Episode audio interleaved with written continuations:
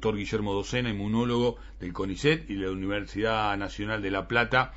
Eh, Chacarrillo mediante te presentamos. ¿Cómo te va, Guillermo? Buenas tardes. Hola, buenas tardes. Muchas gracias por tus palabras generosas. Al contrario. Un placer, un placer para mí estar aquí. Gracias por, por atendernos. Eh, no tenemos todo el tiempo hoy, pero vas a ser invitado permanente de, nuestro programa. Eh, pero quiero llevarte a tres temas centrales, ¿no? En la jornada de hoy, eh, bueno, se dio a conocer una, una buena noticia y quiero que me, que, digo, que, que, que cubras mi ignorancia al respecto y de aquellos oyentes que, que, para que aquellos oyentes que no terminan de entender la magnitud este, de esta situación a través de, de, tus palabras la puedan entender. Estoy hablando del avance que ha hecho la Argentina para tener la producción local eh, de la vacuna ah, contra el COVID similar o la misma eh, de la Sputnik B. Eh, contanos un poco, Guillermo. Sí, realmente es, eh, es una noticia muy alentadora y muy gratificante en este momento donde estamos viendo todas las dificultades que hay con las vacunas en general. Pero además lo que estamos viendo en un estudio que estamos haciendo de vacunados son las características de esta vacuna, que si bien estamos diciendo desde hace por lo menos yo bastante que era para mí una de las mejores vacunas, realmente lo estamos viendo ahora en nuestra población. Es una vacuna que hoy en día yo me animo a decir que está a la altura o es mejor que las vacunas que se consideran, eh, digamos, mejores vacunas como Pfizer o Moderna, que son de las nuevas plataformas. Eh, yo me animo a decir que esta vacuna está a la altura o inclusive es mejor. Por lo tanto, eso es una muy buena noticia que esta sea la vacuna que se va a producir aquí.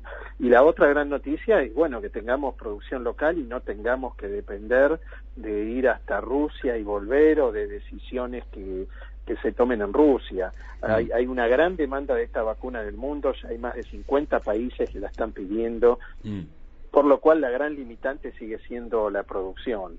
Eh, es la misma vacuna, siempre que un, digamos, un titular o un dueño de una vacuna la produce en otro país, como el caso de AstraZeneca en la India con la Covishield, la vacuna es exactamente la misma y justamente lo que hoy se supo es algo que ninguno de nosotros sabíamos, aunque lo sospechábamos, que es hacer un lote de vacunas y que vayan, que la lleven algunas de esas vacunas al, al lugar de origen y que la prueben y eso es lo que hoy se aprobó, mm. que la, de las 21.000 dosis que se hicieron aquí, se mm. llevaron algunas, no sabemos cuántos, y tuvieron un informe positivo.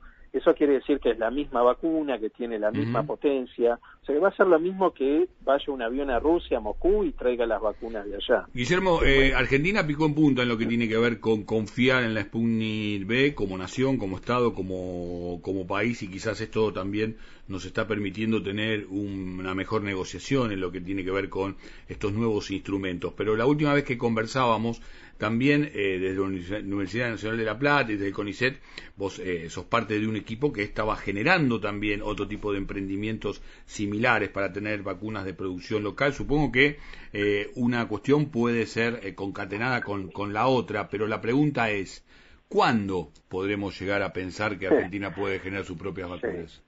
Mira, hay, en realidad hay cinco proyectos en Argentina, cinco vacunas todas distintas eh, hay algunas que tienen un grado de avance mayor al nuestro. Nosotros empezamos este año, porque estuvimos todo el año pasado trabajando en otros temas de COVID, y esta vacuna, bueno, en realidad la estamos estudiando hace desde el 2018, hace más de tres años, obviamente en otros sistemas. Mm. Y cuando a fin de año vimos que a través de las publicaciones de las otras vacunas que están funcionando, que nuestra vacuna generaba los mismos mecanismos de protección, ahí decidimos encarar este proyecto.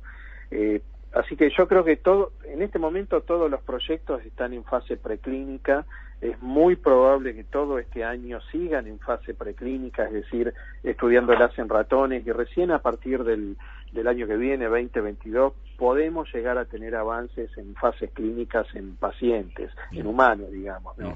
Así que eh, estas vacunas no van a servir para este primer frente de contención, sino que van a servir para futuros, digamos, planes de inmunización o de vacunación que permitan controlar si esto queda como una epidemia anual. Eh, Te quiero, antes de despedirte, eh, quiero escuchar tu opinión eh, en lo que refiere a las últimas medidas que se han tomado en el ámbito nacional, pero ligadas al territorio del AMBA, eh, enfocadas principalmente al ámbito educativo, ¿no?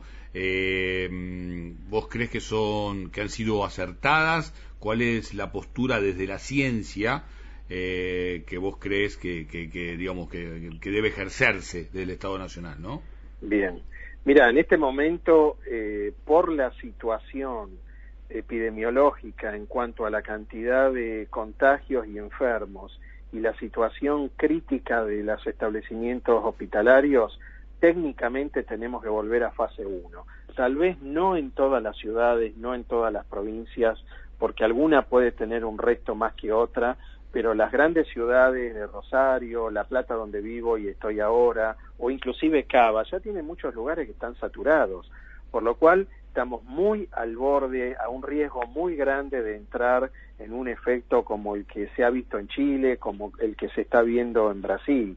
Por lo cual, te, te repito, técnicamente tenemos que volver a fase 1 y bueno, lo que se ha tratado de hacer es tratar de de resguardar ciertas actividades como el comercio, la industria y la actividad escolar. Pero en este momento deberíamos, al menos por un par de semanas, para ver cómo eso mm. impacta en la curva de contagio, deberíamos restringir todo tipo de actividad y de interacción social, porque ahí es donde el virus aprovecha para contagiar, diseminarse, generar estas variantes eh, virales, etcétera, ¿no? Mm, y en el día de hoy se, se confirmó este la cepa, la variante de, de, Manaus que está circulando también por la ciudad de La Plata, por lo tanto ya está circulando, yo diría, por todo el ámbito del AMBA. Guillermo, gracias por esta comunicación, que termine bien el día y, cuídate mucho. ¿eh? Bueno, muy amable, muchas gracias y también para vos, que termine bien el día y gracias por el contacto nuevamente. Doctor Guillermo Docena, inmunólogo, eh, investigador del CONICET y nos habló desde allí, de la mismísima Universidad de la Plata.